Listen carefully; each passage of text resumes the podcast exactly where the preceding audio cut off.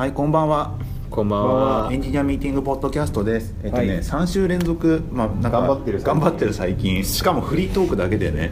確かに。そうですよ。そうなんですよ。で、前回、あの、ゲーム機発売の思い出の話と、あとスイッチを買いに行こうっていう。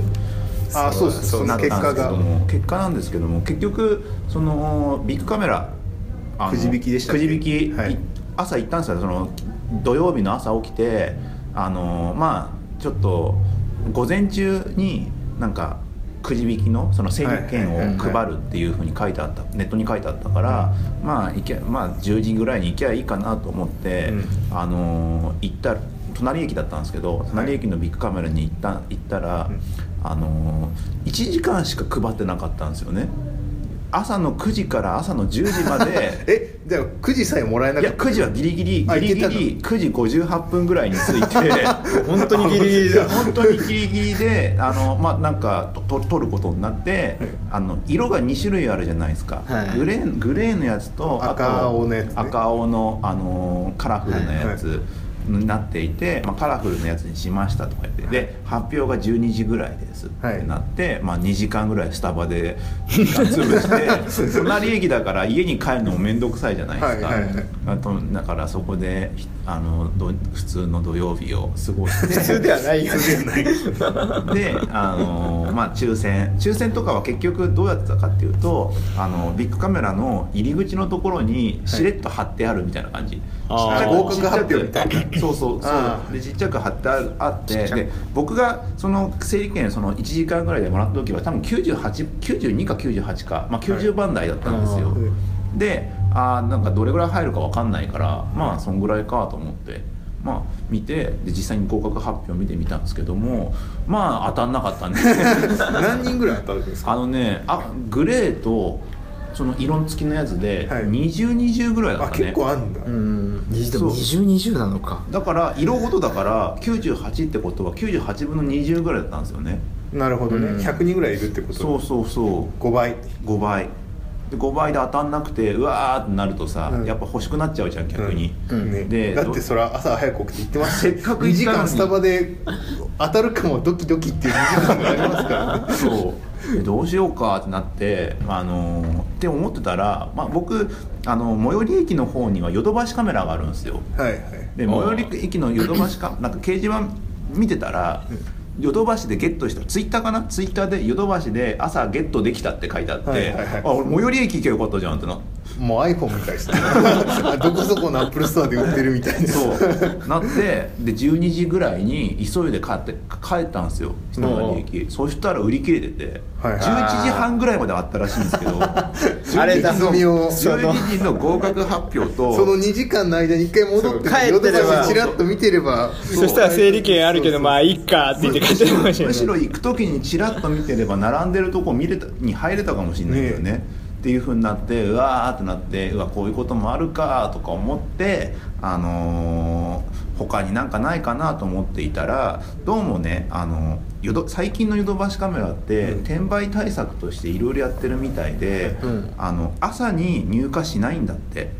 こう並ばせないみたいな。並ばせないでゲリラ販売みたいなのがあるらしくて、うん。プレイステーション VR もちょっと生産少なかった頃にあのいあのまあ発売して、はい。なんか売り切れてたんだけどもゆなんかね2時ぐらい2時とか3時ぐらいに緊急入荷しましたってやってなるほどね。あの販売をするっていうのがなんかね秋葉秋葉えヨドヨドバシとか、うん。まあ、新宿もあるかもしれないけどなんかそこら辺とか大きいところではやってるんだってうん。っていうのをネットで見てでまあみんな知らないじゃん。本当か嘘かも分かんないじゃん。だから噂でなんかそういうのが流れてるからってあのみんなそれをネットで見たかなんかであの秋葉淀のところでうろうろしてる人がいっぱいいるっていう 情報が。みんなみんな。並ばないんだけどそうねなんかいる。それなりに売り切れてるから転売や転売する方もいるんですよね。そうだね。そうだからなんかそういううろうろしているような人たちもいるからなんか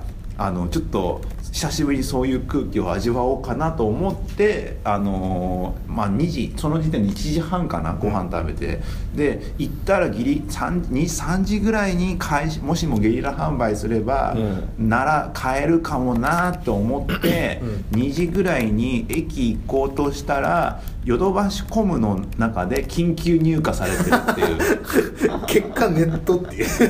でヨドバシコムが緊急入荷しましたしたっていうのをネットで見て、あ見たら確かに入荷されてるんですよ。で明日お届けってなってておーおーで買うかでヨドバシコムアカウント持ってなかったから作って売り切れ携帯で売り切れ携帯でスマホで、うん。もうあのアカウント作ってわわ電話なんか二度かやんなきゃ指が震えそうなやつだクレジクレジットカードちょっとやんなきゃいけないみたいな感じで 電車乗る寸前でそれやってたから、はい。外でもう寒い中やっててで帰ってか帰って普通にカートに普通だったらカートに入れて空っぽになってる時あるじゃないですか。ある、うんあの楽天スーパーセールのやつ、みたいな感じのやつ。あるんですけど、まあ、かえなんとかそのカートに入れられて登録できてアカウント作れてちゃんとメールでおであのメールが来て今在庫確保中です。しばらくお待ちくださいっていうふうに言っててたら多分ね15分ぐらいで売り切れたのかな、ああまあ、ネットでなんか出てきて。でまあギリであのー在庫確保中っていうのが多分45時間ぐらいそのままになって本当にこれ明日来るのかなとか思ってたら、まあ普通にそれで最終的には在庫確保しましたってなって、へ次の日の午前中に届いたね。もうええやっぱちゃんとあれなんですね すごいね。そこは。U パックだったけどなんかちゃんと来てあヨドバシって結構配達とかちゃんとしてるっていうのはなんかどっかで見たことあるけども、あ本当ちゃんと来るんだと思って、うん。なってて購入できました。任天堂スイッチ、へすげえ一日頑張ってますよなドラマありますね、それその時点で多分2時ぐらい2時半とかだからね2時半ぐらいになってまあまあ次の日楽しみにするかと思って 久しぶり久しぶりに早く来ないかな。あのヤマヤマトのあの,、うん、あの運ば配達状況を見ながらあ来てる来てるってなってるそうで朝11時で次の日になって朝11時ぐらいになってきて、あ来たスイッチだってなって。でまあや普通にゼルダをやり始めましたよ、ゼルダだけしか買ってない。ゼルダしか買ってないですね、はい。今回は。さすがにワンツースイッチとかを買うのもなんかなと。まだちょっと気が向いたら買うかもしれないけど、まあまあいいですよね、まあ後ででいいやとか思って、まあ、次マリオ出たらとかでしょ多分。そうだね。一応なんか発売予定になったらスプラトゥーンがあるんだよね、2だっけ2が、やったことないからスプラトゥーンは。あんだけ流行ってたけど。俺もやったことないな。そうそう。俺もないですね。WiiU しかないんで。そう EU 持ってないもん。そうそうそう。そうなんですよね。で、まあ、買って「ゼルダ伝説」をやっていますよと、どうどうですか？そんだけ苦労してあのね 手に入れた。あのねまず「ゼルダの伝説」ブレス・オブ・ザ・ワイルドだっけ、はい。あの新しいやつなやつはあのーめちゃくちゃ評判がいいんですよ、世の中的にね。良すぎるよねちょっと。そう、ねだからなんかあるんじゃないかなぐらいに逆に思っちゃう。逆に思っちゃうぐらい人気があってしかもなんかけまあどうかまあ EC のレビューであったりとか、うん。もうなんか大絶賛であったりとか、いうなんか悪いところもがなんかフレちょっとフレームがなんかかかかくつくみたいな裏のが金っていうのは言ってたよねというのがあるぐらいなんですけどもまあ一応大絶賛ですと、うん。だから自分の中でハードル上がるじゃないですか。あありますよね。で、あのー本当にこれ楽しいんかなと思ってやったらあのねめっちゃ面白いんですよ。あそんだけハードル上げても全然大丈夫。ぜすごいなと思うねあれやっぱ。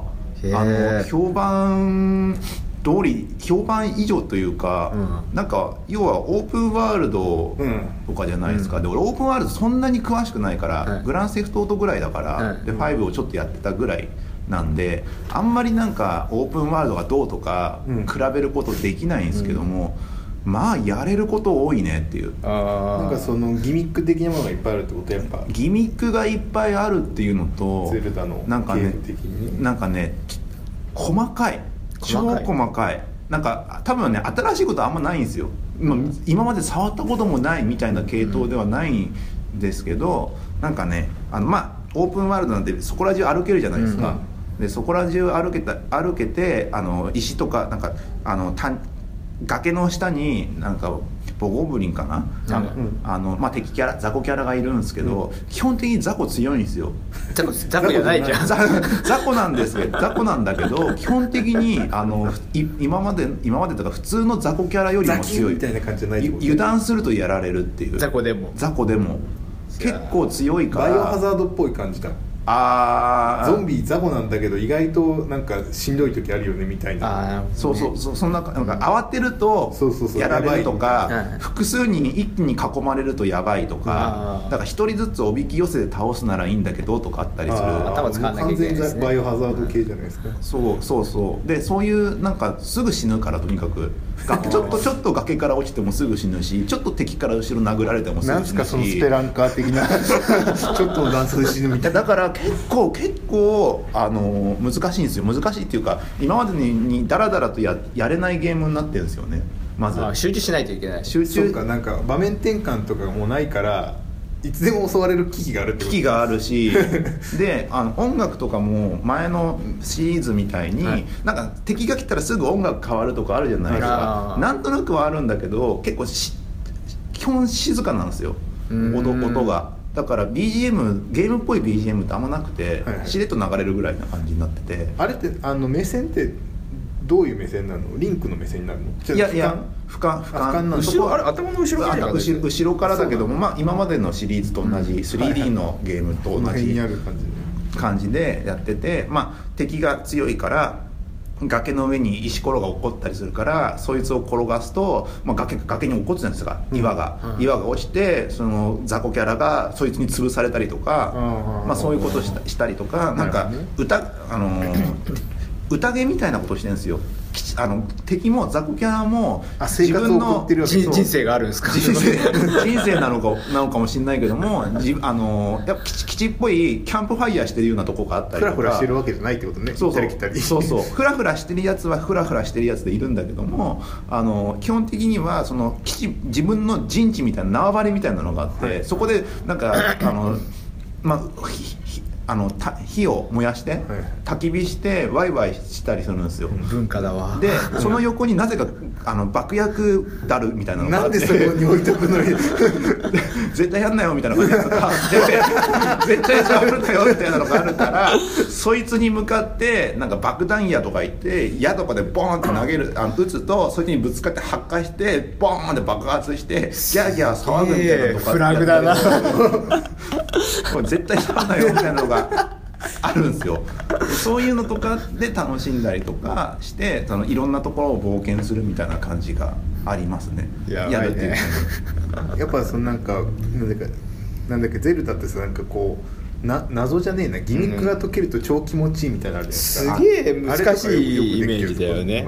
あのねそれが逆にないんですよ今回。あないの？それ。あのなんかあるじゃん。なんかダンジョンで困ったりして、うん。そう。なんかでクリクリこうだやって。でうまくいったらテロレロレロレロみたいな感じの音楽流れてあれがないんですよ今回。あああれないんだ。何をするの？あれ結構快感なのぐらいなのになあれがなくてただまあ、謎解きじゃないんだけど隠し扉とか爆弾で開くやつとかこんなとこにあるんだみたいなのがあったりとはかあと祠っていうちっちゃいダンジョンがあって、うん。あの本当に今までのゲームであのゼルダの伝説でいうと1部屋か2部屋ぐらいの大きさのダンジョンが世界あのそのあのーフィールドの中で 50, 50数箇所あるのかな？うん。50数箇所ぐらいあってあのーまあそこそこでそういうちょっと今までみたいなことをやってあのー解くとなんかなんだっけな？なんか勲章みたいなのもらえて、でそいつが4個集まるとハートに交換するか頑張りゲージに交換するかみたいななんですか頑張りゲージって。なんか頑張りゲージっていうのがすごい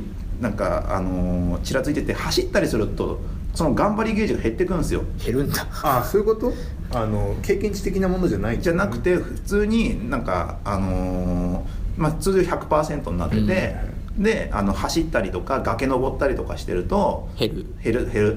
普通に、うん。へ減ってって、あのーまあ、ゼロになると崖登れなくなったりとかちょっと疲れちゃったりとかするみたいな感じのうん。それは回復するんですか？それはあのじじっとしてれば回復する歩いてたりじっとしてれば回復するって昔前もゼルダなかったっけ？なんかその走れなくなる。なんかそういうそういうのあったような気もする。ゼルダはね多分前はあ Wii のやつはあったかもしれない。なんか前もあったような気ハがー。トはあれですよね。単純にダメージ食らったら。そうそうそうそう。ハートをもらえるっていうのは回復するだけなんです。それともハートが増える増える増える。臭かったらハート出てくるとかいうそういうの牧歌的なものないんですか？もうなくなった。あの料理を作ってあもうそう結構リアル。だリンゴが生えてリンゴがあるからリンゴ取ってきてで料理する場所があるんですよ。料理する場所があってそこになんかアイテム合成合成合成みたいなシステムになっててなんか魚自分で取って釣りとかがないんですよあと。あ釣りとか虫虫取り網とかないんですよ、はいはい。ただもう直接そいつを捕まえるみたいになってて。ですごいな。でそれ素材を集めて料理するとかがあったりはする、うんっていうんで、まあ、それやって回復アイテム自分でこしらえてあのどっか新しいとこ行ったりとか自分で行くって感じ。だからさだからよくあるのが寒いところにすごいなと思ったのがなんかね寒いところに行くと、はい。凍えるんですよ普通に。はい。気温,、気温メーターがあって暑すぎると体力減っていくし寒すぎると体力減ってくんですよ。どっちも。どっちもダメなんですよ。であのその料理でまあ寒いとこでも暖かくなるみたいな料理を作ってそこに挑む挑んだりとかあと防寒防寒着とかいう装備があったりするんでそいつを取って、行くかもしくはなんかね松明があってはい。松明に火つけてそっち行くとあのあったかいから大丈夫。大丈夫だったりするんですよね。そこら辺がなんか全部あのそれ最後のやつとかぐ全然知らなかったから、はい。なんかネットで偶然見てえこれできんの？みたいになって。あそれ教えてくれるやつもいないってこと？いない。ええそうなんだ。完全にぶなんかなんか科学科学エンジンでしたっけ？なんかあるんだよね今回今回普通の物理エンジンの他にその火がなんか燃えやすい燃えにくいみたいなのがオブジェクト自体に全部あって、枯れ木に火を近づけるとすげえよく燃えるとか、でそれに浴びるとだからまたゴブリンとかがいっぱいいるところ、はい。草むらでいっぱいいたいた時にそいつに火かかせる。火をつけると、その火ががあのその敵の方に行って燃やせるとかもできたりするとかあったりするらしいんだけどねー。えじゃあなんかこれいけんのかなみたいなことが本当にいけちゃったりするみたいな。いけちゃったりするっていう感じのゲームだうねん。すごいね。なんか子供やれなさそうっすねもう。難か難しいよねそんな、うん。でもマインクラフトできるじゃん最近の子供、まあ確かに。あれもスーパーオープンワールドですからね、そうそうそう。何もないオープンワールドだから。そうそう。マインクラフトに比べると全然自由かっていうと、ん。なんかあの自由じゃないんですよ。その頑張りゲージが合わせて山登るのも大変だしって言って、で基本的にマップフィールドとか移動する時ってほぼノーヒントに近くてうん。なんかなんとなくこっちの方に行けって言われるんだけへどあんまりなんかざっくりどういうふうに行けっていうのが最初は道があるんですけど途中からその道も分かんないんですよね。あー。だからなんか Google なんかあるよね。あの Google マップみたいにゼルダの伝説のあのフィールドのはいマップ化プロジェクトみたいなの。はいはいやってるんだけどあれがざっくりとボンって出てくるからこの場所に行けって言って目の前に山があったりすると迂回していくか登っていくかみたいな感じのことは自分でやる。自分で考えていく。登ったら当然頑張りゲージが下がっちゃう頑張りゲージ下がりながら少し休みながら登っていく感じになるとかを自分で計計画していったりするっていう感じ。で山登って山登った後にあのか滑空っていうなんかすごいそのネットの評判とかでよくあるのが崖登れるのすげえっていうのと、うん。滑空があるっていうのがすごいっていうのがあって、まあなんかねオープンワールドのゲームってあんま登れないんだって確か。あの崖を登るとかってあんまないんだって実は。えそれはななぜ？なんか,、なんかマップの作るのが大変だからじゃない？崖の上とか。そこを壁にしてそこから行けないゾーンにして、そのまあそっちの方なんはか作らモデリングしなくていいじゃん、うん。そっち側。そうそうそう。からなのか。なそれかもあったりとかいけるようになってモデリングしていいんでしょ全部うん、デバッグも大変とかもあるのかね、うん。うん。大変そうですけどね。う。ん。うん。か簡単にバグりそうですもんね。ね。うん。でそれがあの、まあ、登れ登れるから。の登っていくんですけど、うん。結局一番山まで登るとあのいわゆるパラシュートみたいな感じで、うんあのおお降りれるんですよ、はいでそでで上の方に登った後にジャンプしてその滑空とか行ってパラシュートみたいな状態になって、うん。あの上から見える状態であー。の自分の行きたいところの目的地に行くみたいな感じになってああそういうこともできるってことね。そうそうそう。なるほどっていうふうなことをしながら少しずつ自分のいけるところを増やしていくっていう感じのゲームあーだから頭使ったらいける時も増えるかもしれないってことですよねもう。そそうだね。もしかしたら。もう使い方違うねなんかね。ゼルうん。あの今までのゼルダとは違う感じでほぼほぼフィールドなんですよ。敵も強いし逃げなきゃいけないこと多いしだし。あーゲーなんかあれね。物作ったりできないんですか？建物とか。建物はね作れ作れるとこまで行ってないねなんかアイテム合成とかまでだね。あとは写真撮るとかだね。写真。写真。あのー途中で進めていくとちょっとだけネタバレっていうか、まあ、て展開でうん。あるのが、なんかね写真が出てくるんですよ、うん。昔お前記憶装置で始まるからお前この写真撮ってたろう、これこの場所行ってみいやみたいな感じでこと言われて、はい。うん。で9枚ぐらい写真が出てくるんですよ。もっとあるか12枚だか忘れたけど、ん。まあそんぐらいの写真があってそれを探しに行くんだよね。あ大きな物語がそういうこと？大きな物語としてはその写真をの場所を見、景色をヒントにしてそこに向かうとあのー記憶が蘇るみたいななるほどね。感じででだからもうヒントは風景しかないんですよ。ああその物語的にはってことです。ねあーなるほどね。そうそうそう。だからそれそれでなんか村人の話を聞くと、まあ、何枚かはここここにあるとかどこどこの西にあるとか見たことあるぞとか言ったりとかしていくんだけども、基本って、まあ、あのそのオブジェクトの中に例えばなんか双子山みたいなのがあったりするんですけどちゃんと双子っぽい山の景色がそれが写真に写ってるから、うん。この近辺だろうなっていうのを予測して。予測してそこ探し回るみたいな感じのことをするとか。えええそれってなんか例えば写真の角度まで合わせないとみたいなあなんかか？ぴったし撮んなきゃいけないっていうよりもその場所に行くと光ってんですよね、あええあそういうことか、うん、だからそれでとそれで見つければまあなんかそれで話が進んだりするけども、うん。まあよくわからんなとか思いながらも一つ一ついろんなとこ行ってなんか試すって感じ、すごいねしかもなあれなんですよね。なんかねすごすごいなと思ったのが結構山登りとかして何もなかったりとかよくあるじゃない,、うんうんですか、なんかそうそういうところに全部なんか仕掛け入れてんだよね。ええああなるほどね。怪しそうなところ。怪しそうななところに関しては大体なんかある。なんかある。なんか宝とかもあればなんかねここきなんかねかキャラクターがいるんですよ。へへあのこ変な葉っぱみたいなキャラクターがいて、うん。そいつがいろんなところになんか小さなメダル的にいろんなところにいるんですよ、うん。うんでそいつを捕まえるとうん。アイテムポーチの数が増えるっていう、うーん。っていうのもあるんでまあ基本無駄になんない。ああなるほどね。行ったけど何もなくて残念でしたっていうところがないとかががすごいそこら辺が細かいからがっかりさせないんだ。がっかりさせないねっていうはい。か全部把握されてる感があってすごいな。ここはもう一個は計算されてますよみたいな感じなんですそうそうすごいね。だから地形だからさ山の頂上ってあるじゃないですか、はい。うんで大体その登るからには山頂上登るじゃないですか、はい。だから山の頂上とかにはちゃんと絶対何かあったりするし、えなるほどね。新しい山見つけたらじゃあまあ一旦登ろうかっていなるかに登ろうかってやったりして、じゃあ登るルートなんだっけってなってたりとかあとあ雨とか降ると登れなくなるんですよ。滑ってああそういうこと。そしたら雨の間どっかで待つとかやったりとかしてでいいなんかね1時間1分なのかな。で 6, 6分ごとに天気変わるみたいな。6分6分か8分結構早めに変わるんじゃない？そうだよね。8なんか多分8か6だと思うけどで変わるからそれまで耐え忍ぶみたいなことやったりとかやりながら少しずつ進めていくみたいになってる。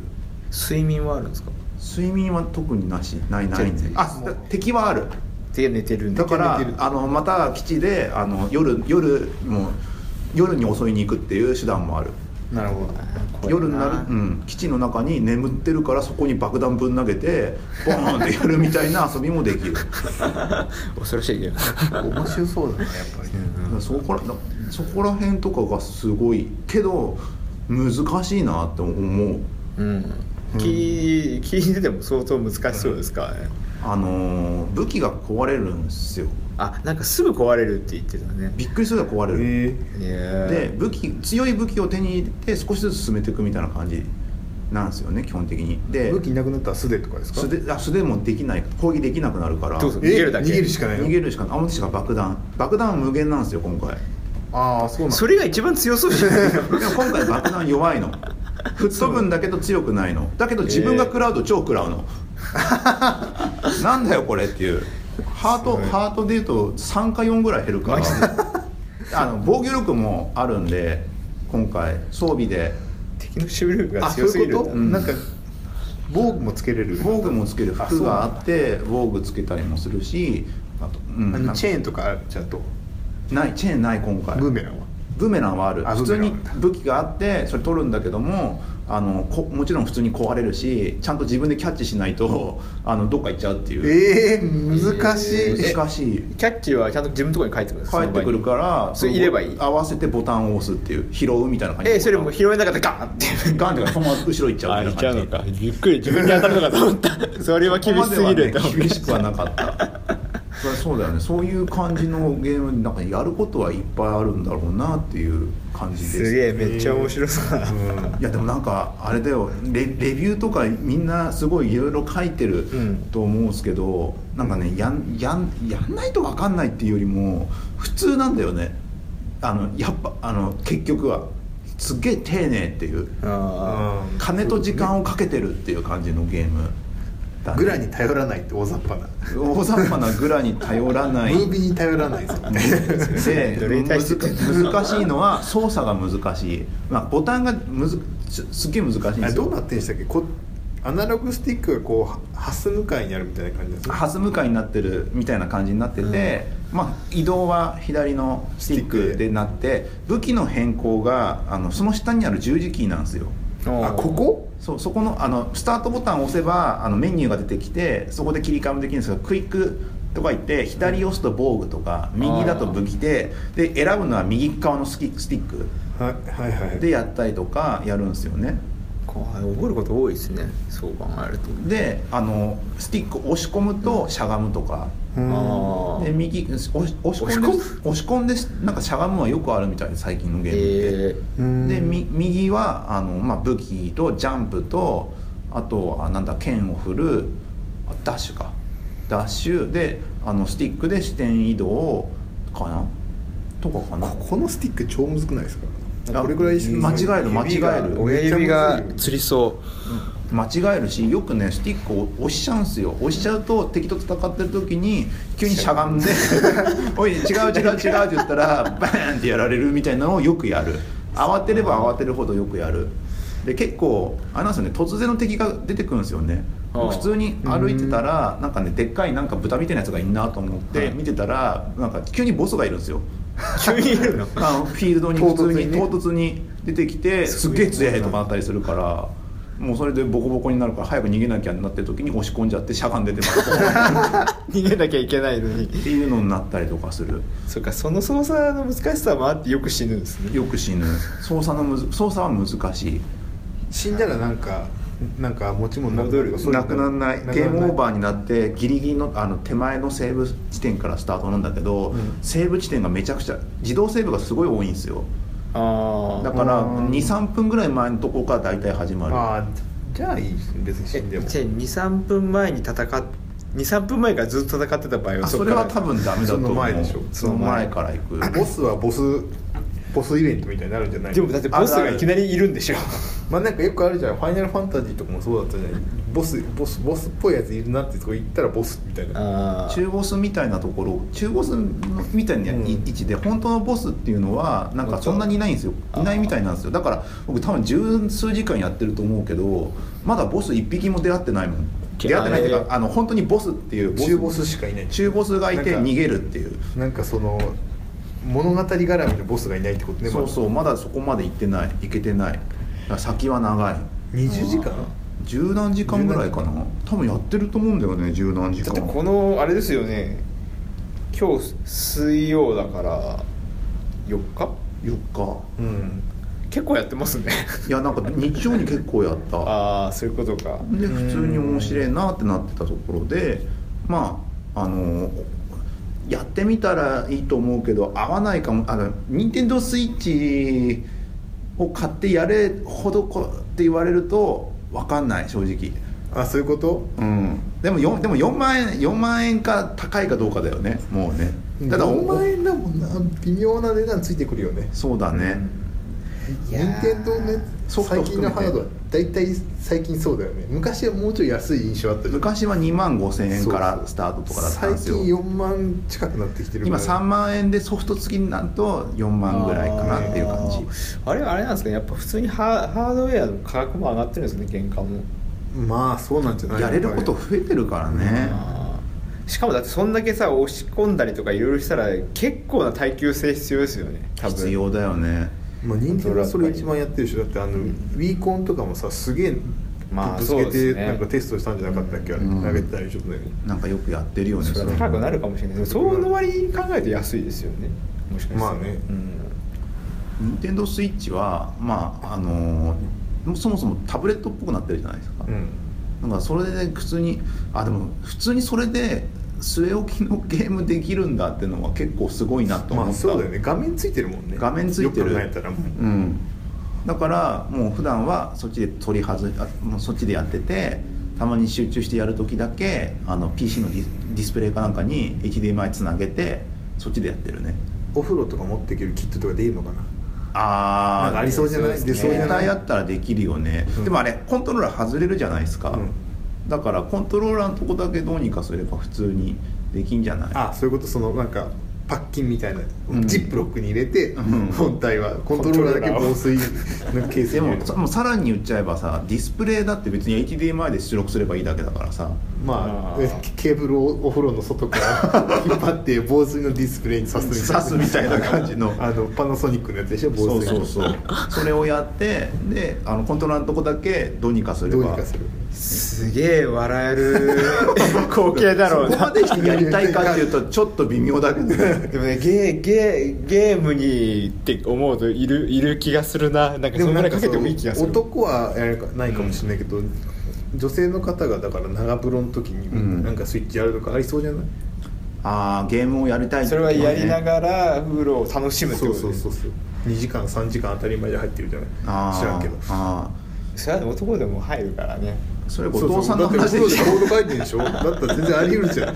お風呂でゲームしてるやつよりお風呂でコード書いてるやつが絶対少ないって思う 確かにそうだけどそう男でも女でもいるんじゃないかなって。でビータとかやってるやついると思うよ絶対そうね。なまあそんなのが最初のファーストインプレッションの多分10時間ぐらいやった時、うん。で村村2個2個ぐらいかな。い行った結果だからマップも多分9箇所か10箇所ぐらいあるうちの3つぐらいしかまだ開放してないんですよ。残りとか多分なんか遠くの方に火山があったりとか、遠くの方に砂漠があるみたいなのがなんかあるっぽいんだけども、はいうん。まだ全然そこまで行けてないっていう状態20時間でそれだって考えると結構あれそれだけでも割と長くいけそうですよね、なんか寄り道とか好きな人はずっと終わらないんだろうなってだからよく最後の あのラスボスがいるとこはもう見えるんですよ。すげえ入り口の近くにいるんですけど入り口の近くっていうか最初のスタート地点の近くにすでにいるの。すでにあって まあなんか城城があるんですけど、はい。そこでなんかラスボスっぽいのがうろうろしてるみたいな感じになっててだドラクエ1方式ですドラクエ1方式みたいな、うん。確かに。ででなんかそい言ってるよね。なんかそれで、うん。50何分でクリアみたいななんかタイムアタックしてる人たちがいて。こういう何分。でえすぐ行くってこと？そこに。すぐすぐ行って。倒せるうん倒せる。え？そうそうまあなんかテクニックがあるテクニックで頑張れば倒せるゲームになっててへえストーリーとか全部無視してっていう。でそれやってんだけどなんかそれどうなんだろうと思ってそのラスボスのダンジョンに行ってみたら、は手前ですっげえなんかねあのねきまあ機械っぽいやついるんですよ、はい。多分ゼルダのやつやってるとなんかビーム打ってくるやつ。あいる。めっちゃ強いやつでしょ？あいつがそあのそのラスボスのダンジョンの周りをうろうろしてるんですよ。はいはいはいでそいつが、あのービームを打ってくるんですけど、はい。めあそいつがハート4 5個ぐらいの攻撃なんで、あの最初の初期値ハート3なんですよ。一撃で終わる。一撃で終わる上にすごい追尾性が強いから全然近づけないってなってて。どうやって避けてってんだろう。俺まあネタバレ見てないから多分やり方あるんだろうけど隠れたり行くとかあるんだろうけどなんかねそういうなんかよくできてるなとか思いながらやってるね、そうそう。まだ先の話になりそうですゼルダは。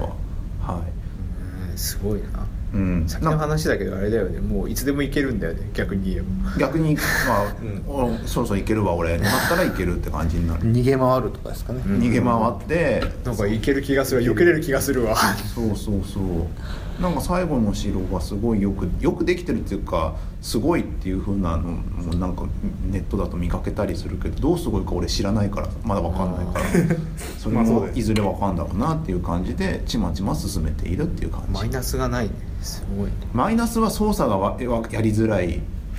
だだけ。あとグラがいまいちグラがグラがあのカクカクつくプレステに比べたらフレームレートもちょっと低いんでしたっけ？なんか。いやなんか普段は気にならないんだけども、カクつくあのー敵がいっぱいいるとかあそういうこと？あ急にコウモリがわーって大量に来たりとかするんですよ。ーはい。ああなるほど、それでカクついちゃうんですか？その時にちょっと軽くカクつくとかはあったりとかはする、けどもよくでよくこんなになんか不具合なくやってるなっていう感じの、そうですよね、うん。どこぞのどこぞのあれとは違ってってことで どこぞのオープンワールドのやつとは違って。あー確かになんか急に車にひかれたとかあるからね。イベントで防具屋みたいなのがあってなんか話しかけたら横から来た車にボーンって跳ねられるみたいなやつとか。それはそれでオープンワールドっぽい。感じで面白いのかなと思うんだけどね。まあでも欧米人好きそうですけどねそういうの。ね。うひゃうひゃ笑ってそうな。それぐらい毒がある方がウケるね。はい。じゃあそんなわけでツイッターを読んでいきましょうか。えっ、とまたまあまたもやゲームの話しかしなかったですね今週あはーだんだんだんだんすげえ。いやなんかねブームがブームがあったから。今のうち喋んないとねなんか来週喋ったらちょっともうなんかあれそうそうそう。過ぎ去った感過ぎ去った感あるから。今のうち喋れる時に喋っとかはい、えっ、と、じゃあ行きましょうか。えっ、と、あの、ツイッター一件、ゆうきさん、えっ、と、忙しくて聞けなかったけど、やっぱり聞いてて楽しいな。オフ会企画楽しみにしています。オフ会需要がね上がってますね。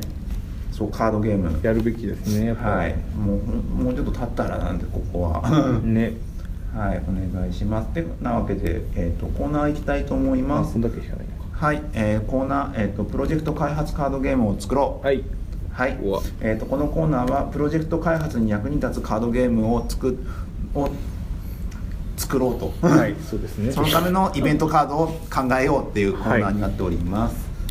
はい、えー個数があれですね。なんかパッと分かるように差がありますね。ああ今何枚ぐらいカードがあるんだっけいう。まあな大体あの分からんでもないですけど分からんでもないねですね。うん。正確ではないけど、まあね結構結構ねやってますからねこれもう1年ぐらいですかねこれ、うん。ね。まあもうもうで。もうデッキでできるんじゃないかな。ね。あとはあれですね。レベル調整が。レベル調整の方が。難しい難しそうっていポうジティブな弁当を増やさないとやばいう。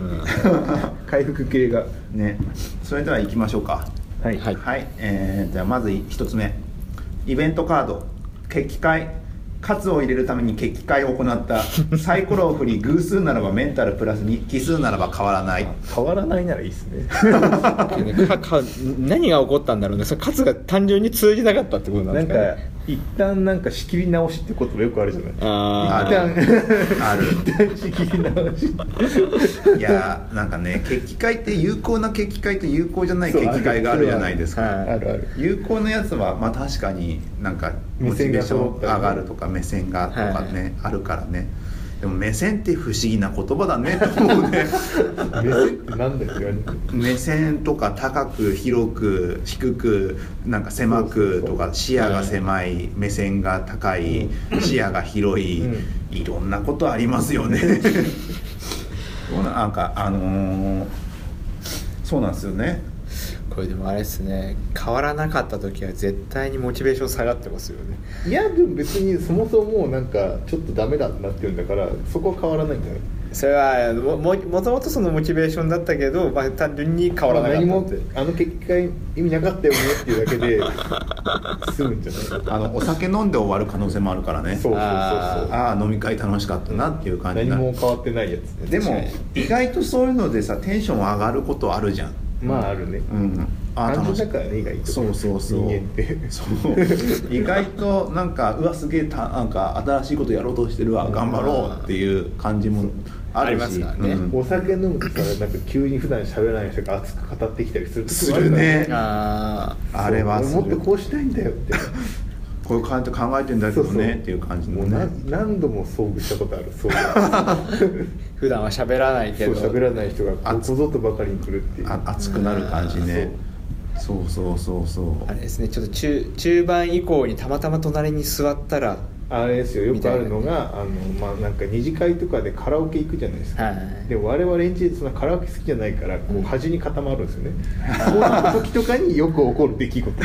うるさいからこことここでしか隣でしか喋れないからやっぱそうなってくるとなんかそういう時になんかあんま喋ったことなかったけど結構熱く語られるってよくある確かにカラオケそうかも。エンジニアの方々って冷めてる冷めてるっていうイメージがあるけども、意外とうちの会社だからなんかなこれ。いやでも多分多分そううん。みんなそうなのか、ただなんかそのエンジンの上がり方になんかその差があるとは思いますけどね。ああそのビジネスサイドとエンジニアリングそうそうそうそうそう。いやでもなんかでも飲み会とかって最初入った会社とかはあんまりなかったから、ああ言ってましたね。3ヶ月か4ヶ月に1回ぐらいじゃなかったかな。だってあんなに飲み会すげえ好きそうな街じゃないですか。ああまあ、都内都内でね。そうそうそういやだけど全然そんなことないよ。なんか飲みに行こうっていう習慣もなかったしね。まあでもそっか週でもそれはあれですよね。エンジニアだからとか職種によって変わるんじゃないですかあ職種によっては行ってる人いるかもしれないけど、うん。確かにね。うん、でもそんなになんかみんな常にどっか行ってるってわけではなかった。っていうかさなあみんなよすごいよね。なんかあのビジネスの皆さんとかさ、まあ、の飲み会とかさあの会社の近くの飲み屋とか、まあ、後藤さんははい。行きつけとかあると思いますけど、そうですね。まああるじゃないですか、はい。行ってるじゃないですか、はい。だけどさね。だけどさ打ちっぱなしのゴルフとかもさなんか土曜日に行ったりするみたいな話とか聞いてさみんなで？なんかチームメンバーみんな何で？チームメンバー何人かでとか。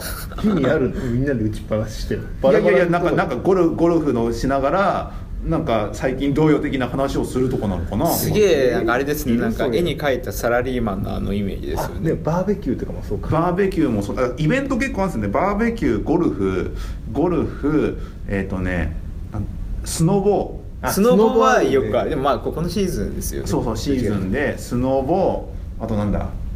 スバイベントイベント。行くやつ。行くやつ。いやでもそんぐらいかな。スノバーベキュー。あとなんだろバーベキュー。山山登り。山登りは 若干仲が 仲がいい人だよね。同期とかだよね。同期とか。イベントは。スノボは意外となんかチームイベントなんだよね。うチームイベント。なんえか誰誰かがこう車出すからって言ったらじゃあせっかくだからみんなで割り割るから、うん。やっぱ人がいた方がいいからってなるやつはそのパターン多いですよね。スノボゴルフゴルフも行くの大変だし、まあスノボと一緒ですよね。そうしかもゴルフ一人で回っても多分面白くない。回れない人だっていう。うん。もあるしあとなんだ？バーベキューはあとあれですもんね。なんか家族をつ連れてくるパターンがありあーあますねるねバーベキューとかね。一人ででき人そもそも一人でできちゃできないもの。バーベキュー一人でするのは本当に好きな人になりますねとかね飲み会あるよね。そうだそのその3つが三種の神器な気がする あれあとはボーリングとかも行かないのかね。ボーリングは二次会とかだよね。二次会なんだ。ばあと麻雀とかも二次会とかだよね。麻雀行ってる人いるけどあ。ー4人しかいないできないからそうですね。いや別に8人でやればいいまあ、8人は4の倍数で。4の倍数だけどでもそしたらもう麻雀は強すぎるから思考性が。あとね喋らないよ意外と。そうそうそう。あとままだあれですよね。割と朝までやっちゃったりとかするから。ああそうだあねと若干仲が悪くなるかもしれない。やりすぎなやつ明け方明け方なんか麻雀。不機嫌な人が出てだからね二次会ゾーンだね。麻雀カラオケボーリングとかは二次会ゾーンで。あれうんボルダリングとかそうじゃない？ああ部活ね。たまに行くじゃない？はいはいはい。ボルダリング行きますね。ねえ。なんかほら大体ハマってる全部いやいやいやぶ後藤さんがボルボボルダリングとかでもあだってあれれですもんね。だって若干一人で行ったら変な感じになるもんねねそう。あれあれなんかあプロなのかなあれはなんかね部活部活にやりそうな感じなんですよ、ね、なんかその誰かが登ってるのを周りで眺めてワイワイキャッキャするのがボルダリング。ボルダリングの全体像ってそうそう一人で必死に登るやつは違うじゃないいやそれは大事だよ。それもありなんだよ。それもありなんだけど。それはありだけどその初心者はやっぱみんなで行って「あうまくいくうまくもうすぐもうすぐもうすぐもうすぐダメだだーってなるのをキャッキャするっていう。東京フレンドパーク的な楽しみ そうです。身近にあるフレンドパーク。確かにね。まあいろいろありますよね。決起会って、まあ、今決起会から飲み会からなんかいろいろあったけどもなんかテンションを上げるイベントって意外とあるよね。っていう感じですね。はい。なんかでもエンジニアがそれが好きかどうかって言われると一周してよく分かんなくなってきちゃったね。ボルダリングとかエンジニア好きなイメージですよね。ね結構ハマる人はいるね、うん。ただなんか集団行動をする人が好きかあのこと自体が嫌いな人もいるじゃないですか、まあ、まあねそうですね。コミュニケーションが苦手だからエンジニアやってる人も多いからね、うん。うんあとあれですよねなんかわわわかすげえ分かりやすい目的があればボルダリングとか目的がちゃんとあるじゃないですか,、うん。なんかそういうのは行くけどスノボとかね目標がないじゃない、まあ。繰り返しだから。滑ってみる滑ってみる。まあ、こういうふうに滑ろうとか、ね。ジャンプしようとか、うん。あればね、うんあれだけど。そうですね。ちょちょっと180行ってみようかな。いやいやいや死んじゃう死んじゃうはい、じゃあ決起会活動を入れるために決起会を行ったサイクルを振り偶数ならばメンタルプラスに奇数ならば変わらない採用ですか？採用ですね。さいいんじゃないですか？バランス的に、はい。こういう回復系を増やしていかないともう、まあこれがマイナスがないとこがいいですね。マイナスにないところはい。じゃあ次行きましょう。はい。えー、イベントカード設備開発用 PC リプレイス慣れない環境で開発力低下メンタルマイナス1なんかこれあれだよね。こ壊れてリプレイスとか一番ダメージでかい。もっと食らうよね。ああディスプレイがそうそうそう。変な風になっちゃって。結構さその環境構築めんどくさいからちょっと具合悪くても無理して使うじゃん。はいはいもうめんどくさいから一からやり直すの。ね壊れてるともう変えざるを得ない変えざるを得いないけどその時にダメージ半端ない。めんどくせえってなるじゃないしかもね自分が悪いから別に何も言えない証明書登録し直しめんどくせえとか。あれとかなんとか簡単にならないのかね。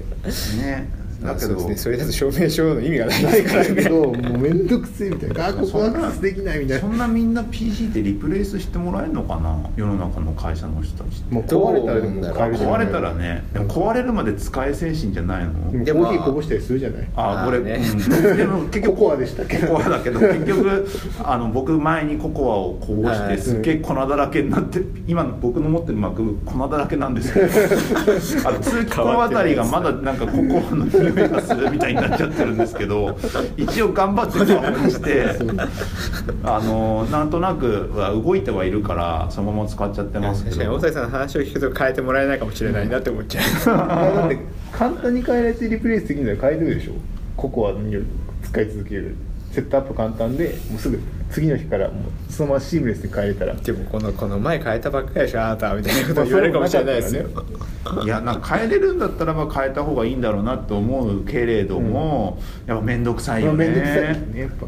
いろんなねその社内のいろいろあるじゃないですかそういうツなんかツールとかのセットアップとか、まあ自動化しておけばいいよって話なんだろうけどそう大体自動化できるんだけどやっぱ証明書周りがさそうそうどうしてそう。そうそうなんかもうあもうほとんどアンシブルに任してたから大丈夫だって思ってこう入ったら結構あるなってまだやんなきゃいけないことうんって思い知らされた。X コードのダウンロードね。はい。最初にやるやつだ。絶対 絶対なんかちょっと本部あれないと何もできないやにつ。なるやつだ。あとコマンドを打ったらあこれそういえば最初の頃やったわみたいなやつがあの大体必要なタイミングで急いでる時に起こるから。そう。そうそうそうそうセットアップすごいやるもんいやなんか自動化しようと思ってさなんか自分の中のシェルなのかアンシブルなのかにせっせと入れるじゃないですか、はい。まあその次の PC 買う時多分年単位後じゃないですか、はい。1年後とか2年後とか、その頃には使えなくなってるよね。でそれをだから全部ちゃんと Ansible だったら Ansible でちゃんとメンメンテをしなきゃだからよ。そんな頑張りたくねえよ。って思うけどなんかこういうことあそうあそれでもそれもそもそも大崎さんがココアこぼした時にあ俺これやっとかなきゃダメだって 俺もだから新しい PC 買い替えたら家のそのセットアップスクリプトを直すって作業が必ず入る。あ動かないみたいな。大体動くんだけど自分でやんなきゃなでもねなんかね必要になったら入れるぐらいでいいんじゃん。このパッケージなんかなんとなく入れてるけど使ってなくねほぼとかあるじゃん。あるあるある。るなんか状況によって変わったりするかちゃん使えてる状態をこう保ったまんまあこれいらないなって外すのはいいんですけどそうそうそう。あのねああこういうタイミングでなる人いるんだっていうのを 目の前でままざまざと見せつけられたら。でも俺変えてないからね。そう確かにね。あの家の PC とかも俺結局セットアップあのこしらえてたやつは全部一回捨てたんですよ。一から全部ビムとかの設定とかもはいやいなんか改めて見直しをしてコピーするのはやめようと思って一つずつやってたのめっちゃ時間かかるでしょで時間かかるけども逆に言えば必要ないことはないものは全部ややめようと思ってだからあのーマイスケール入れてたりとかしたやつとかは全部もう入れない入くしちゃって。プとかマンプとか。ザンプとか いらない。いらないいらないってなってもう全部全部外全部外してでどっかで動くものは全部どっかにうん。どっかイメージにするそっちで管理っていうふうに変えてやってたけどまあまあそれで十十分というか必要十分には揃って。でもう二度とやりたくないでしょそれ。次変える時。次 iCloud かなんかでうまくできないですかね。ででもさあタイムマシンがあるじゃん。そうそうあれあーあれ移行マネージャーが優秀だからさ。あそうそうそう移行マネーそうジャーでつなぐのが一番。ーあー確かにそうですね。そうそう。次うん。Mac を変えない前提でしょ。変えない。壊れない前提。壊れて移行すると移行マネージャー使えないからはい。死亡なんだって次 LinuxPC 買ったらねそうそうそうそうとか、ね、いやーちょっと Linux しんどいなセットアップこれ。でも Windows に変えるパターンもありますよ今後だと。Windows ってどうやって自動化するのあれ。いやだからまあだってオープンなものであればあの移行可能じゃないブリュですかー的なものってあるの？ブリュー的なもの確かありましたよね。あるんだ。うん。ななんかた確かあ Windows 結構最近いいなって思思い始めた時あこういうのあるんだって思った気がする。どうなどうなんだろう。確かにいい。今だったら今のはいい気がするけど、なんかどうなんだろうね。まあそうですね。なんかみんないいいいってありだなって言いながらなんかヨガブックいいなとか言いながらあヨガブックはちょっと欲しいかも。でも誰も変えてないとこ見るとまあ雰囲気がつかない。2回ぐらいヨガブック見に行ってうん。やっぱねキーボードがさあのなんだなんかあのなんだタッチパネル、はいはい。あれがねどうしてもなんか好きになれなくて。なんかしかもそれやってあれヨガブックなんかそのキータイプの癖を見て、なんか補正してくれるんだって、はい。なんかだからそのいわゆるなんかソフトウェアキーボードみたいな、はいあんな感じでもうちょい快適に打てるって言うんだけどその見に行くタイミングだけで見るとやっぱ使いづれえと思う、まあそうですね。しかも他の人の癖が入ってるかもしれないですね。そう。なんか使いづれえな。ここここだけだなって思うのよへそれが超優秀。えへえいくらぐらいなんですか？なんか5万6万いあでもかないぐらい。なんだ。だから安いなありとありだなってこう思うが結構見た目も綺麗だしね。そう。それ買っちゃうと多分任天堂スイッチはちょっと買えないかもしれないね。それ自分の予算の問題だよねはい。そうそうそうそう。じゃあそんな感じで設備開発用 PC リプレイス慣れない環境で開発力低下。メンタルマイナス1採用ですか？採用かな？壊れてもいいけどな。どうなの？まあいいか。それはあれです。ここのディスクリプションに、はい。じゃあ次ラスト。イベントカード。生活習慣朝方生活を始めるベロシティプラス1メンタルプラス1、うん。これ榊さんがなんか最近朝方生活になってきたと。5時起きしちゃってる。起きようと思ってないんだけどね。朝。これでも朝5時に起きちゃう。もう日が日の出とともに起きて。日なんかの出ねそう。会社から会社から家ってどれくらいの距離なんでしたっけ？バスで30分かかんないぐらい25分ぐらい。20朝混むからね。で帰りは15分ぐらい帰るんだけどね。で10時10時で出社だから大体9時過ぎぐらいに家出るってこと？9時。9時20分とかに出てる。でバス停出てみたいな感じ。うんうんうん。そうそうですよね。まあ大体同じぐらいですよね。9時20分で今朝な6時に起きると。6時だから3時間ぐらい朝そう。余裕があるでもね俺俺もそうなんですよ。ほらえ？さっき言ってなかったね。でもそうでしょ？朝そうそう早く起きてる。そうそう朝早く。6時？朝早く起きてサビって思いながらまず風呂入れて風呂の中で 一緒一緒。やってそうそうそうそう。俺ずっとアベマ t v の釣りチャンネル見てる。温まるまで。たまるわそういやお風呂入ってんの？本当に最近めっちゃ寒くめっちゃ寒いし。そう。寒い寒い。だからは入らないとなんかもう動けないよね。末端が冷えててそうそうそうそう、はい。服着替えたくないもんね。そうあそうなんだ。だからもうそうなってしまう。そう。でお風呂入るとめっちゃ体温まるから温まる。温まるね。元気になって、しかもなんかご飯とかも作れ出すんですよ。自分で。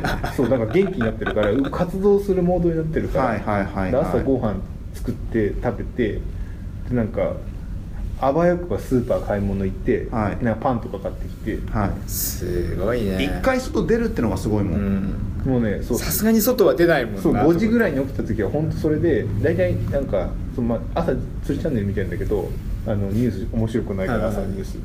で釣りチャンネル見てて大体なんかあれ俺淡水のルアーしか見ないからそれが終わって海釣りになった瞬間に、あやることねえなと思って。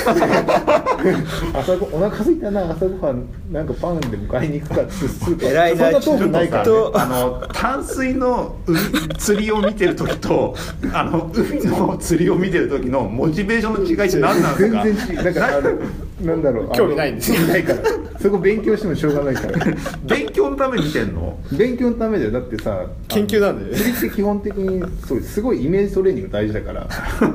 そうなんだ。魚の状況まあ経験値とかもあるんだけどその経験は、自分で行くには限界があるじゃない、はい。でなんであんな DVD とか釣りチャンネル見るかっていうとそういうことなんだ。そう経験値をいっぱい得るために。だって釣り具にしょっちゅう通うのはもう情報をもらいに行くためだから。ー。釣り具買いに行くんじゃなくて。だから消耗品を毎日ちょっと毎回ちょっとずつ買ってあの情報を受け渡してもらってるお布施としてえどんな情報を受け取るのそれ？えだからどこで釣れてるとか。最近ここす超釣れてんだよねみたいな話はあるそうそうそうそういう情報が釣り人同士はほぼ喋んない。絶対へえで。だってその教えてくれないから。はだから釣り場行って釣れてますかまあ釣れまあぼちぼちぐらいの会話しかしないんだけど、うん。その釣り場以外にどっか秘密の釣り場がここちょっとめっちゃ調子いいってなってるのは誰も教えてくれない。黙ってる。けどその釣った人は誰かに自慢したいから言いたい言いたいんだよどっかでは。どこでかで言う。それは釣り具屋で言うのよ。へ釣り屋でえ最近どうですか？って聞かれて「いやーあそこでさめっちゃ釣れちゃってさ」みたいに言うじゃないポロッと、はでそれがあのまたその釣り具屋を介して俺とかに落ちてくる。なんかあそこ釣り具屋で釣れるって言ってましたよみたいな。前にさあの mixi が流行ってた頃に、まあ、SNS 全盛期ですね、にあの釣りの釣り人の SNS を作ってる会会社なのかな、はい。がなんかがあったあってすげえ細かいくあって、まあ、Google マップの連携とかもちろんのこと、その海の深さとかいつ頃にこういうのが起こる海流がなるとかいう情報も全部入ってて、うん。そこでコミュニケーションする SNS があったんだけど、はい。受けなかったんですよね、うん。うん。っていうのをなぜかっていう結果人に伝えないっていうだって釣れてるとこ人に教えてたらみんな来ちゃったら釣れなくなるわけだからさ。ああ絶対教えないでしょそんな。でもその人はじゃああれなんですね釣り釣り人心が分かってなかった分かってなかった。分かってなかった。便利じゃんっていう。便利じゃねえよみたいなさ。そうじゃねえんだよ。そうじゃねえんだよ誰かを出し抜くってところがそうそうそう。それがでなんかすごい大事。集合値とはうまくいかなんか合わなかったんだと思って。絶対 IT と IT と受け入れない。受け入れられない。でも釣りが IT 化されてるのあんま見かけないもんねそう。そういうの、うん。だから自分だけやってるよ。その Google マップでポイントを打つとか、うん。あー例えば今の時期って今って今冬か。真冬って減水するのよどこも、あーで減水するとそれまで海の中に沈んで湖の中に沈んでたものとかが見えてポイントが分かるのよ、うん。あここになんか自転車が沈んでるとか、木が沈んでるとか、うん。岩がある、うんそういうのポイント打っとくのよそうすると夏になると水がはい。朝上がるんだけど、そこになんか沈んでるっていうのはポイントになるから変化だから夏そこに行くっていう。えへー。それってなんか巣になってるってこと？まあその変化につくから魚って基本的に、うんその水の中の変化って超大事なのよ。へでもそれはその夏場見えないからはいはいはその時冬にだから冬わざわざ寒い中行くのはそのポイントを見に行く。えそれはね来年の夏のために行ってるってこと？そうだよ。はあそれ変化っていうのはいわゆるなんか砂浜砂浜っていうかあの海底があった時、まあ、海海の海の話になっちゃうけども、うん。そうそうそう一緒まあなった時にサンゴ礁とかがあった時になんか他とは違例えばテトラう変化がが沈んでるとかあるじゃない、はいはいあは船が沈んだりするんで、はいはい。そういうのが見えたりするから冬の間水が少ないと。あとダムとかでさよくなんか昔の役場が出てきましたとかあるじゃんあー。減水してあれとはいか超大事で、あそこは何かあるから、いへええでもそしたらそのうちあの Google マップが海底までとか川の中までこうやっちゃったらだから水中ドローンって今あるらしくて、はい。それが本当に動き出したらそこまで行くかもしれないけどそういうのが超大事で。だから冬の間、ね。冬の間さらにその冬ポイントを打つじゃない、はい。で今度な春夏になってくるとあの藻が生える生えない場所とかがあるのよ。はあー。でそこは藻が生えるってことは栄養が多いってことだからそれを覚えておくと今度冬の間そこには栄養があるぞっていうのがあって冬のための知識になるのそれを繰り返して1年中こうやっていかなきゃいけない。っていう大変。いす大変ごいよね。深いんだ情報ろうね。戦がすごい。っていうあー。でもそれってもしかしたら家族でやってたら有利だったりとかしないですか？まあそれは情報量が多ければ多い方が有利でだから日本でめっちゃば釣りがうまいバスプロがアメリカとか挑戦するんだけど、結構負けるのよ。それはやっぱ情報量が全然少ないからその友達とかも少ないあし通ってる回数も少ないから。だから結局情報が一番大事っていう。あれですねローカライズされた情報で戦わなきゃいけないですね。だって大体テクニックとかそんななくてそうなんだ。魚がいるところに正しく物を入れれて餌を入れれてで入れれば大体食べるのよ。まあ、変なことしなければとりあえず釣れるっていう。そうそうそう。で難しい魚もいるから難しい魚を釣るにはテクニックいるんだけど簡単な魚は必ずどこかにいるからそこを探し当てるのは難しい。あなるほどでそれをビデオとか映像で見るのああこういうパターンもあるんだっていう。どう釣るか。そう。向こう魚だからさなんでそこにいたんって聞けないわけじゃない、はい。はい。だからそれは映像とかの結果として見ていってイメージトレーニングしていくのよはでああの絵とああそこのダムでああいう釣り方してたから同じような状況でここでもこれ効くぞ。試すんだそれ。そういうのをこう覚えていくっていう。あそうやって釣り番組って見ていくんそうやってだずっとさテレビ東京とかでさザ・釣れたフィッシング釣れたは大きいわははみたいなじゃな感じとかさ。くてなんでそれで釣れたのかはそこにヒントがいっぱいあるからそれを情報を得ていくっていう多分世のだから一般の一般のっていうか普通のて地上波だとさあそっちになるかあの世界を釣りに行くかのどちらかじゃん。そうそうだから基本ファイティング中釣ってこう巻いてる最中は別にどうでもいいんですよ。も うそれまでの過程が超大事だから。もうそこはもう結果が出ちゃってるから。もう大体引っかかってたら釣れるからどこに止めるかとかあるのでどこで釣るかっていうテレビ的にはそれが多分ね見せどころねえなんだけどその何もしない探ってるところが実は超大事だったりするから、へそれは毎毎朝ずっと見てしかもアルナ TV さ何回も再放送するから、はい。何回も同じやつを見ててそういやこんな次のシーン釣れるんだよなと思ってじゃあそこら辺にどうやってアプローチしてるかを何回も見直してほほーって思う。なるほど DVD だったらそうやってできたんだけどテレ地上波とかテレビの番組って巻き戻せなかったんだけど再放送多いから何回も見てなるほどって思う。なるほどって思うことがいっぱいあって結構見てる。えなるほどね。やばいなんかそっかと思って。ちょっと見方が見見方が変わる。俺めちゃめちゃ釣りチャンネルだけ見てるよ。やって,、はいやってない人が見ても多分何にも分かんないでしょ。何にもわかんないそんなわけで、えー、と生活 あこれ全然釣りの全話じゃない。何の話でしたっけえー生活習慣。朝方生活を始める。ベロシティプラス1メンタルプラス1はいこれ採用ですか？最初じゃないですか。ベロシティも上がるしね実際朝僕はもうなんか朝方生活の話よりも釣りの話をここに入れたいぐらいですけどね。朝方釣り絡めれないからね。ちなみに僕も毎朝6時半になったからね。あー。6時でも最近ゼルダ夜やってて寝寝ちゃうぐらいの感じだけど 基本的には6時半起きなんで。偉いな。はい、こんな感じで今週こ今週は以上になりますはいという感じですと。いやー、はい。すごかったな。はいあれ？ちなみに後藤さんってあと収録どれくらい？あと1回。こ今日あの大事なお知らせですけど。次回。次回あの次回あこのずっと3人で。そうか、あのー次回か。ポッドキャストやってきましたけどあの次回でちょっと一身上の都合によりそうですね。後藤さあんが。のレギュラーから後藤さんが卒業卒業休憩なのかなんか。休休憩かな？みたいな。ちょちょちょっと半年ぐらい出張に行ってきます。なんですよ。なので比べてみましたのシェリーみたいな感覚でしょ？あこそうだね。だから香ばしの誰かを言ってこなきゃ誰いけないか誰かこうなんかそう。なんですよあの本当にこれを楽しみにしてくれてる人って少人数かもしれませんけどもついあのついにこのレギュラーが変わるというそうね。長寿番組っぽくなってきましたね。84回目ぐらいですけどもそう100いけな。ラジオっぽいよね。ラジオっぽい変わる時あるじゃないあるあ確かに。るあるあのアナウンサーとかよく変わるよね。芸人は変わらないけど、そのパーソナあの横のあれですね。何アシスタント々アナウンサアシスタント超変わーるの人が。そうです売れ出しちゃってなんか今度は朝ドラに出ることになりますけど。あるじゃない？なんかあるねあるね。あの重大発表ですよこれは。確かに。あのレギュラーがついにあの変わ変わりますというか変更になります変更が。ありますという。ちょっと次誰誰か作誰？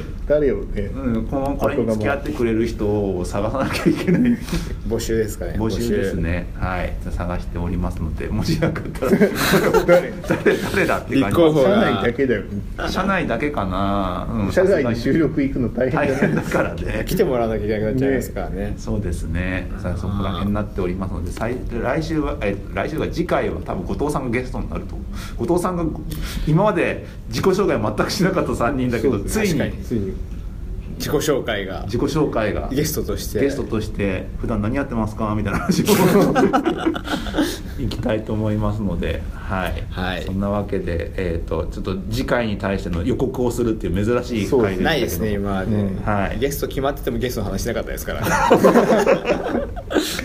そうね、はい、はい、そんなわけで、えー、とここまで聞いてくれた皆様ありがとうございました、えー、と感想についてはシャープツイッターで「シャープエンジニアミーティングポッドキャスト」で書いていただけるとこのこの中で、えー、と取り上げたいと思います。あののであのもし言いたいことあったら。